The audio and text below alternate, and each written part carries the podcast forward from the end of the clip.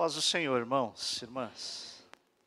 Muito obrigado ao pastor, à pastora dessa igreja, ao conselho dessa igreja, por permitir eu estar aqui nessa manhã. Muito bom ver os irmãos se dedicando naquilo que nós somos feitos. Nós somos feitos para adorar o Senhor, e quando a gente faz com excelência, então a glória do Senhor é manifesta. Que bom vê-los aqui nessa manhã. Peço perdão, porque às vezes eu fiquei conversando ali, porque fazia tempo que eu não vi o meu pastor Nakamura. E aí eu atrapalhei vocês um pouquinho. Estou acompanhado, como bem disse o pastor, da minha esposa, Gisele. Juntamente dela está a Tissara, extremamente artista. Tissara mesmo, o nome que Deus colocou no coração da família. E a surpresa que é a Maitê. As duas têm diferença de poucos meses de idade. Que Deus abençoe essa igreja que completa 61 anos nessa manhã. Prometo, irmãos, que vou me esforçar para não cansá-los, mas eu queria partilhar uma palavra que está no meu coração desde o convite do pastor. Ele teve lá nas comemorações da igreja, fizemos 71 anos esses dias. Ele teve lá com o povo, tem um povo aqui que eu já conheço.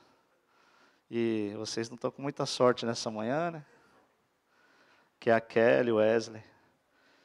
Mas ele teve lá e, como ele bem disse, Deus tem colocado no nosso coração algumas coisas. E eu não quero cansar a igreja, mas eu queria ir para um texto que não é muito comum, principalmente para uma data festiva, que é o texto de Levíticos. Levítico. Eu tenho mania de pôr S onde não precisa. Levítico capítulo 10. E eu fiquei muito preocupado porque quando o pastor me fez o convite, aparentemente a família dele não estava passando pela atual luta que passa. E o Senhor me levou para essa porção, e eu tenho meditado, refletido sobre essa palavra, Levítico capítulo 10. E essa semana inteira eu falei, Senhor, confirma essa palavra, porque é um texto um texto duro, um texto complexo.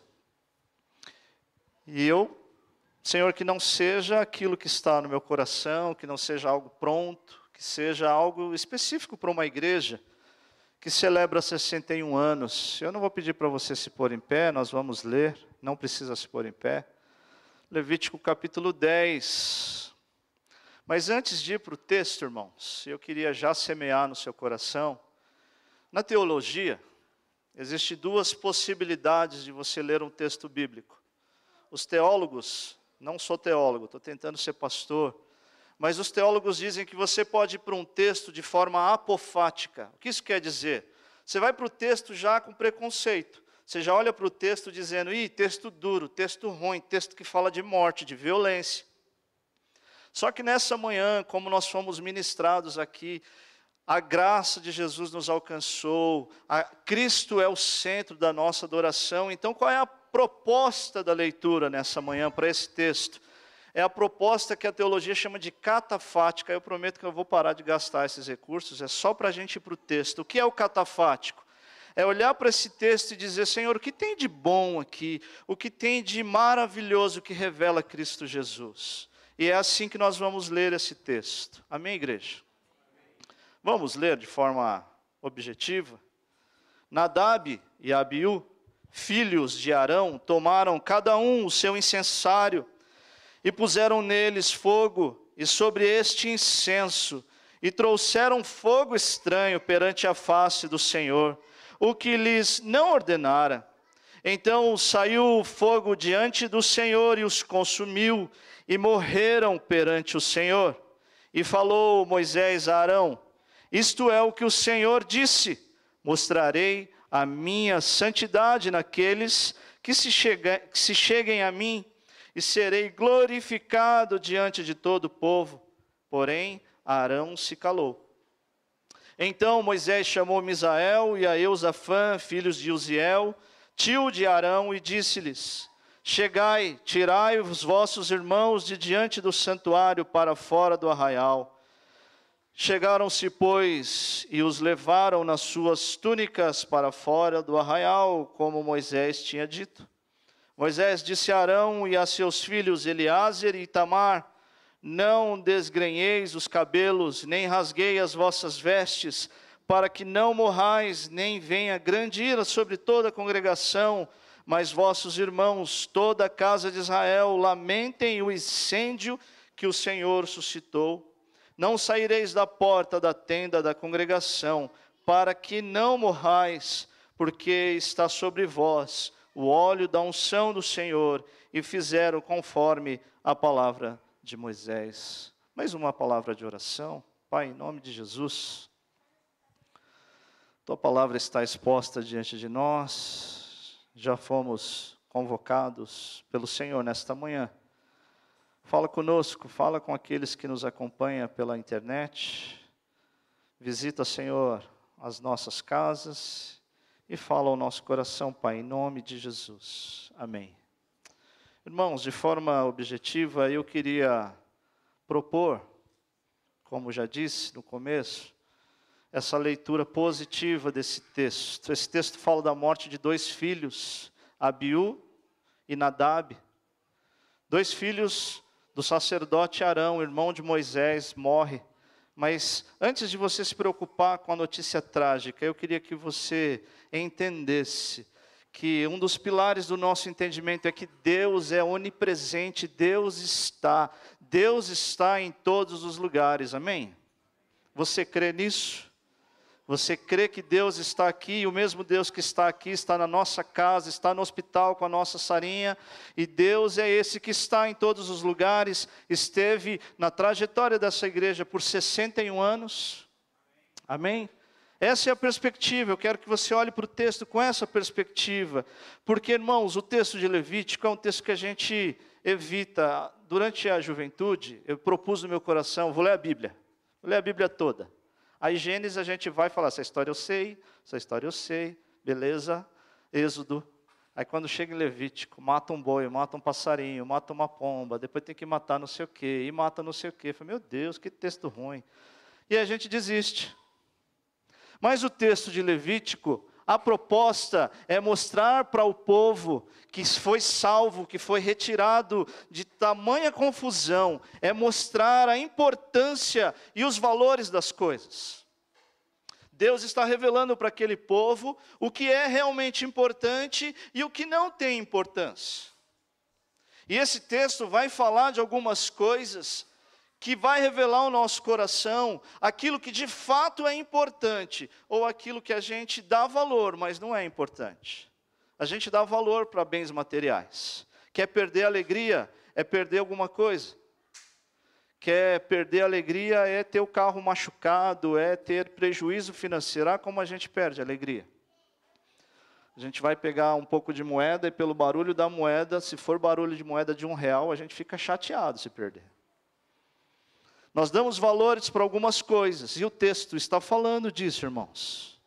O texto está falando que tem coisas que são importantes e tem coisas que têm valores. E a gente precisa entender, e eu queria então, irmãos, ir para algumas aplicações que o texto nos chama a atenção nessa manhã. Antes de ir para essa aplicação, eu queria que estivesse no seu coração esse entendimento de que o nosso Deus soberano, que nós cantamos aqui, está neste lugar, amém? Amém, igreja? Deus está neste lugar. Deus está por onde você passa. Isso não é frase de efeito. Pastor que quer ver a igreja fervilhando, ele fala: Deus está aqui, Deus está aqui. Mas essa é uma verdade inconteste. Deus está em todos os lugares. O salmista diz: Se eu puser a minha cama no mais alto, o Senhor está lá. E se eu for ao profundo dos Hades, o Senhor está. Não tem lugar em que o Senhor não esteja. E essa é a motivação do nosso coração: olhar para 61 anos, olhar para o futuro e dizer: Deus está e nunca deixou de estar. Deus está e não deixará de estar. E aí, irmãos, a gente vai para um texto, porque no capítulo 9, Arão foi incumbido por Moisés, aquele a quem Deus chamou, e diz: Vamos apresentar ao Senhor a nossa adoração, o nosso sacrifício, o nosso workshop de louvores. Vamos aprender harmonia, vamos aprender melodia, vamos aprender posição na presença do Senhor. E o capítulo 9, Arão está ofertando ao Senhor o seu melhor, como nós fizemos nessa manhã, tentando entender, tentando aprimorar. E o Moisés está falando para Arão: esse é o caminho, vamos estudar, vamos nos esforçar, vamos valorizar o que realmente tem valor. E parece, irmãos, que quando a gente aprende alguma coisa, automaticamente a gente começa a caminhar de forma automatizada. E eu sou metido a música também, e tem instrumento que às vezes eu acho que eu já sei. E aí eu não pego, eu não quero saber, só pegando aqui pedagogicamente. O que é que você faz que às vezes aquela mulher, aquela irmã que gosta de cozinhar, não tem receita que de vez em quando não dá certo? Essa semana a esposa foi fazer dois pães, e um ficou bonitão, o outro ficou murchinho. E o que ficou bonitão foi porque a filha percebeu que a mãe estava distraída, foi lá, pegou a massa, fez assim, ó. E ela deu bronca, não pode esse pão. E foi o pão que cresceu. Eu falei, ó, tem que pedir para a filha agora ajudar. E o outro que ela fez com todo cuidado, tal, tal, ficou, tá lá para a gente desbravar para Páscoa, pão ázimo, pão duro. A gente vai usar daqui duas semanas. Mas essa digressão, irmãos, é para dizer que automaticamente a gente começa a absorver, a gente já sabe cultuar, a gente já sabe orar, a gente já sabe o texto, e a gente vai, e no capítulo 9, versículo 6, só antes de ir para a aplicação, Disse Moisés: Estas coisas, esta coisa que o Senhor ordenou, fareis, e a glória do Senhor vos aparecerá. Moisés está dizendo: toda vez que vocês se dedicaram, toda vez, IPI de Vila Sônia, que você se entregar, Deus vai aparecer e vai manifestar a sua glória. Mas isso não quer dizer que Deus não esteja aqui porque eu não estou sentindo, porque eu estou desanimado, eu porque eu estou com problemas e eu vejo a luta do meu pastor aqui, e eu fiquei muito preocupado com o texto por causa disso. E Deus está dizendo, fala para Arão, Arão, todas as vezes que você se dedicar a fazer com interesse de coração, a glória do Senhor será manifesta. E aí, irmãos, então os filhos de Arão não entenderam, porque viram a glória de Deus, ouviram falar da glória de Deus, perceberam a glória de Deus. E aí o versículo 23 ainda do capítulo 9 diz: Então entraram Moisés e Arão na tenda da congregação e saindo, abençoar o povo. Os dois estão cheios da presença de Deus, cheios da glória de Deus. Moisés e Arão saem orando e os filhos olham aquilo e falam: Meu Deus, que coisa linda, que coisa bonita. E aí eu vejo o povo cantando, falo, dá aqui o microfone que eu vou cantar também. Só que peraí, não é assim. Vamos estudar me dá aqui o instrumento que eu vou tocar, me dá aqui que eu vou fazer, deixa que eu prego, pastor, e aí começam algumas coisas, irmãos. Nadab e Abiú acharam que era assim que se fazia na presença do Senhor. E Nadab e Abiú, então, pegam o fogo, porque Deus é manifesto por fogo, a glória do Senhor é fogo aparente, é fogo visível. E os dois meninos, pegam a glória do Senhor e começam a trabalhar de forma equivocada. E vai dizer que eles puseram fogo estranho perante a face do Senhor que Deus não ordenou. E essa é a primeira aplicação que eu queria trazer para você nesta manhã. Deus está em todos os lugares. E você precisa ter essa dimensão de que a glória do Senhor, a nossa confissão, o nosso jeito de entender o serviço é por onde eu passo, a glória do Senhor deve ser manifesta. A glória do Senhor não a sua glória, não a sua perspectiva. Deus vai usar os seus dons, os seus talentos, a sua capacidade. Essa igreja é sinal, é, é, é, revelação da glória do Senhor neste bairro, nessa região da cidade de São Paulo, pertinho do metrô. Mas é a glória do Senhor, irmãos, irmãs. E muitas vezes, muitas vezes na jornada, nós caminhamos de forma automatizada, nós caminhamos na perspectiva do nosso olhar. Nós olhamos aquilo que o nosso coração quer tangibilizar. Eu queria, nessa manhã, perguntar e sondar o seu coração, igreja que faz 61 anos. Porque, irmãos, invariavelmente a gente acha que Deus não está sendo glorificado quando a nossa filhinha, pastor, está no hospital. E a gente já vai ver algumas coisas aqui no texto, por isso a minha preocupação com o texto. Algumas adversidades, algumas lutas, e a gente acha que Deus não está sendo glorificado. E eu não sei qual é a história, eu conheço pouco a história dessa igreja. Quais foram os pastores, quais são as marcas, qual é o DNA dessa igreja, qual é a visão que Deus tem, tem implementado no coração dos irmãos e das irmãs do conselho, dos pastores dessa igreja. Mas o fato é, irmãos, que nós precisamos estar preocupados com que Cristo seja glorificado. Amém? Não importa as circunstâncias. E eu não estou aqui banalizando o sofrimento, não estou aqui querendo dizer que aquilo que você passa é supérfluo, é fácil. Mas Paulo, quando entende isso, diz: seja para a morte, seja para a vida, tudo para a glória de Deus. E aí, irmãos, então, eu gosto muito, e Deus tem nos ministrado lá na Redonda.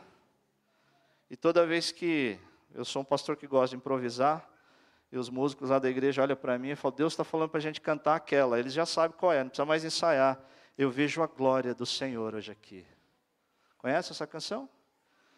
Eu vejo a glória do Senhor hoje aqui, o seu amor, o seu poder derramado sobre mim. Eu posso ver o amor derramado, amém? Quando nós nos ajuntamos, a glória do Senhor precisa ser revelada aos nossos corações. Quando a gente olha os problemas, as conquistas, as alegrias. E aí, Paulo, escrevendo aos Coríntios, no capítulo 3, diz: diz, e essa é uma preocupação que eu queria colocar no teu coração, uma perspectiva, porque Paulo vai dizer que você pode e você está produzindo para a glória do Senhor o tempo todo. Paulo vai dizer no capítulo 3, dizendo assim, 1 Coríntios capítulo capítulo 3, todos nós estamos construindo para a glória de Deus, uns com ouro, outros com prata, uns com madeira e outros com palha. Entretanto, o Senhor vai sondar com fogo aquilo que nós temos construído diante dele, e o fogo vai passar e vai consumir. E a grande questão que está apontada lá é que aquele que constrói com palha, quando passa o fogo, o que é que sobra? Nada, nem poeira e aquele que constrói com ouro, quando o fogo passa, fica ainda mais puro. Irmão, irmã, ao longo desses 61 anos, eu não sei se você chegou agora, ou se você é daquele que conta a história, pastor, o Naka falou, eu estou aqui desde 79. Eu falei, Naka, eu nasci em 80, você já estava aqui? Já. Temos construído com ouro, com palha, com ânimo, com desânimo. O fato é que Deus te trouxe aqui. E Deus está revelando a sua glória, porque Deus é um Deus que gosta de manifestar a sua glória. E aí nós vamos para dois pontos que eu queria olhar. O primeiro é em nome de Jesus, não traga fogo estranho, não traga perspectivas humanas. Ah, nós temos que fazer igual a igreja X, temos que fazer igual ao ministério Y, temos que fazer igual fulano de tal. Ei, pastor, por que o senhor não faz assim? Por que o senhor não faz assado? Irmãos, irmãs, isso é idolatria do nosso tempo. Claudicância.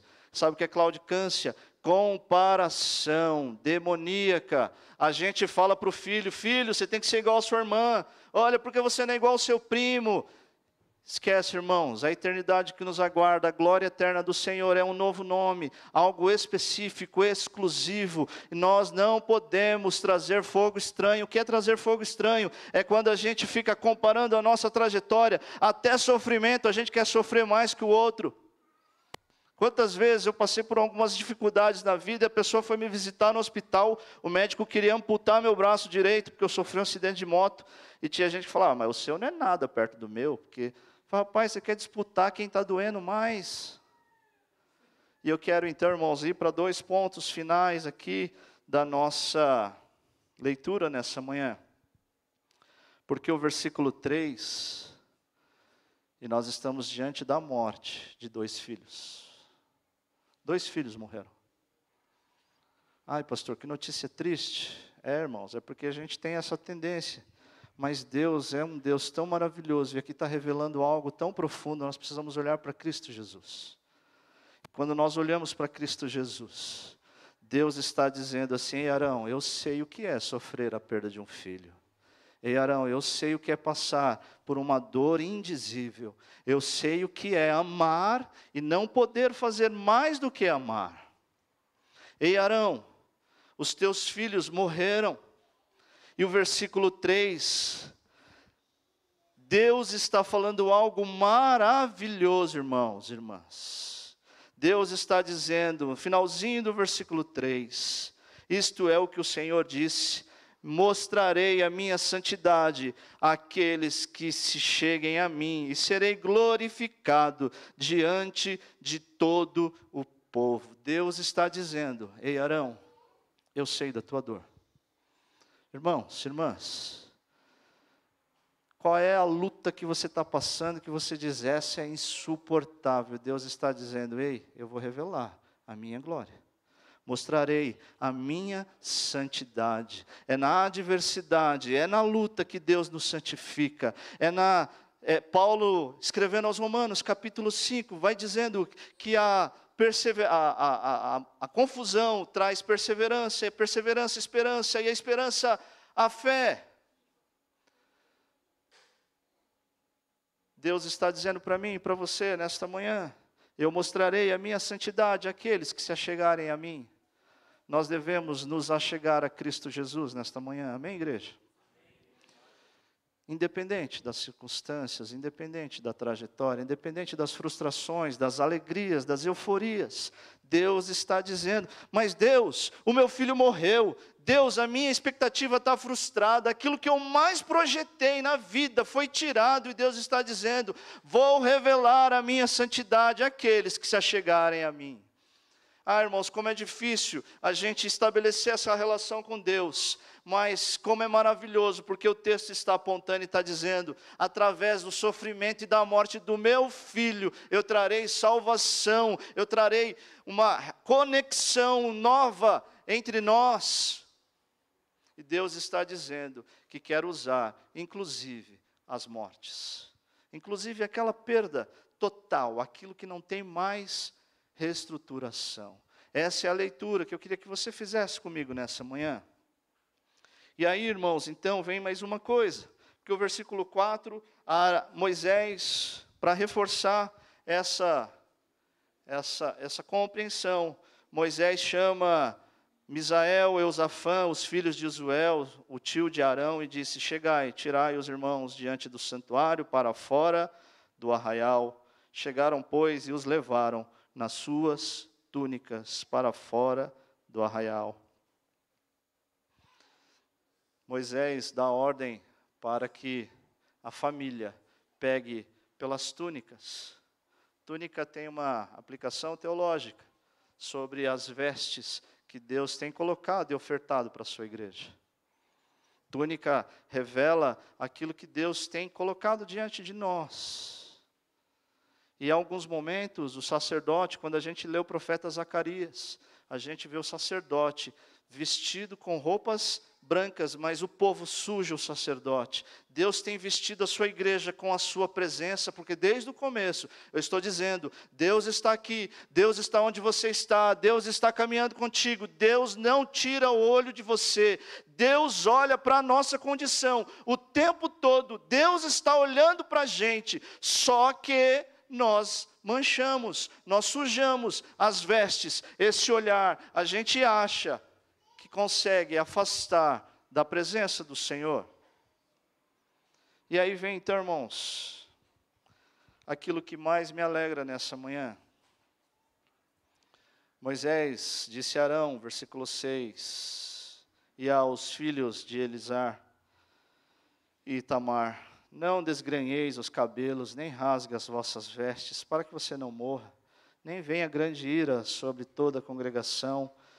Mas vossos irmãos, toda a casa de Israel, lamente o incêndio que o Senhor suscitou. Não saia para fora da congregação, para que você não morra, porque a unção de óleo está sobre você.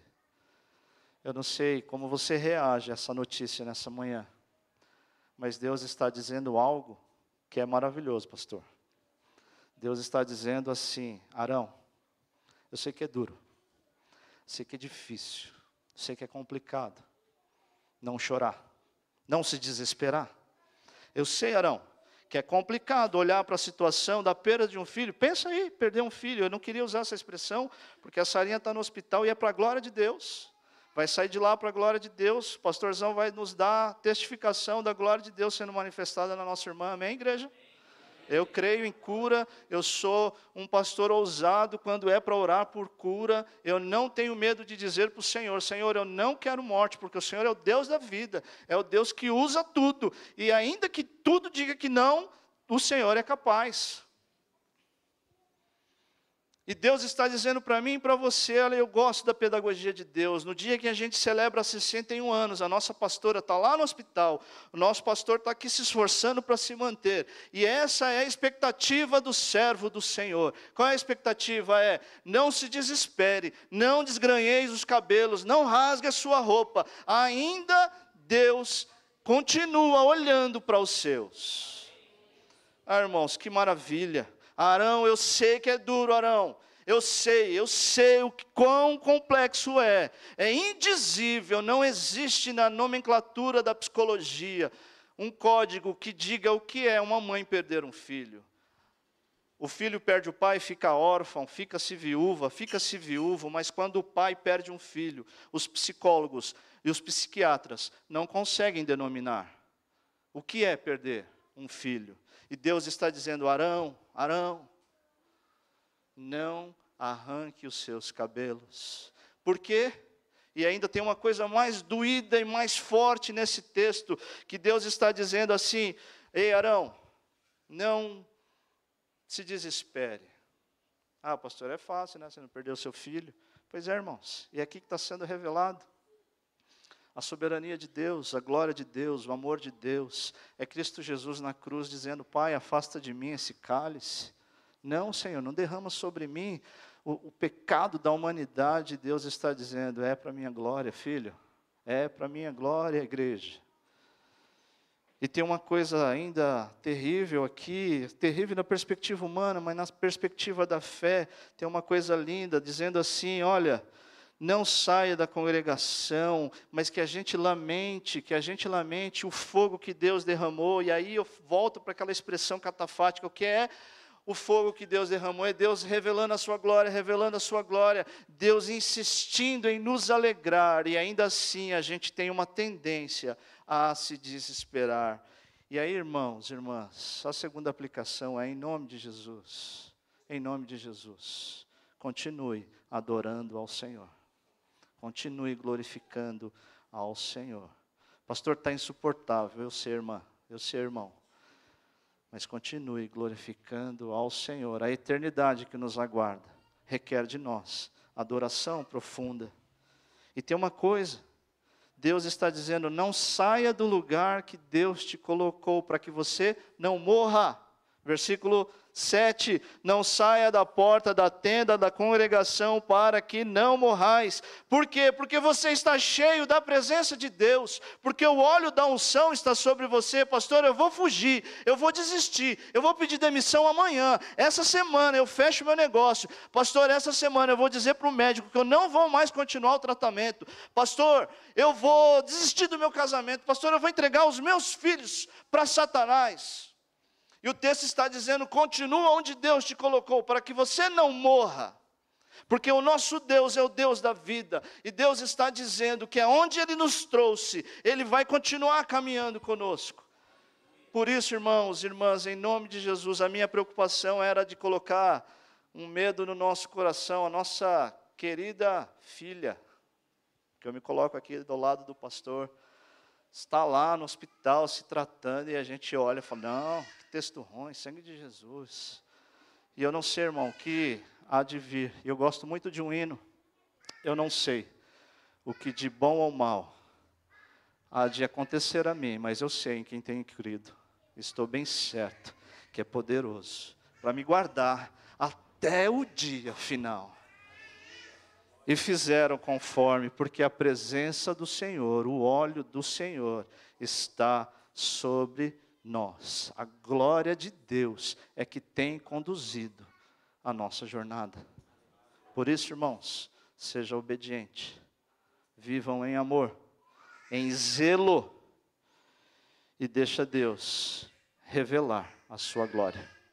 A boa notícia nessa manhã de 61 anos é que toda condição, toda provisão, tudo já está preparado. E Deus tem nos ministrado lá também, tudo já está preparado. Tem uma canção lá que a gente canta, qual é o seu nome? Essas canções modernas. Tudo já está aqui. A minha e o meu coração está os filhos, eu tenho vontade de chorar. Os filhos vêm chegando, já somos um, dois ou três. Em breve a Sara estará aqui conosco, e mais, e gente sendo salva, e gente sendo chamada, e um, dois, três ou mais, porque a glória do Senhor é manifesta. Se não fosse assim, irmãos, não subsistiria por 61 anos, e vai subsistir até que o bom Deus nos chame a todos. Que Deus seja glorificado neste lugar, que a glória do Senhor continue sendo manifesta e que você não traga fogo estranho e que a sua fé atraia, atraia o olhar de Deus. De, eu vou manifestar a minha glória, diz o versículo, àqueles que se achegarem a mim. Pastor, mas meu filho morreu, não importa. Desculpa, não quero banalizar a sua dor. Deus quer ser glorificado na nossa jornada. Pastor, me permite uma oração com a igreja?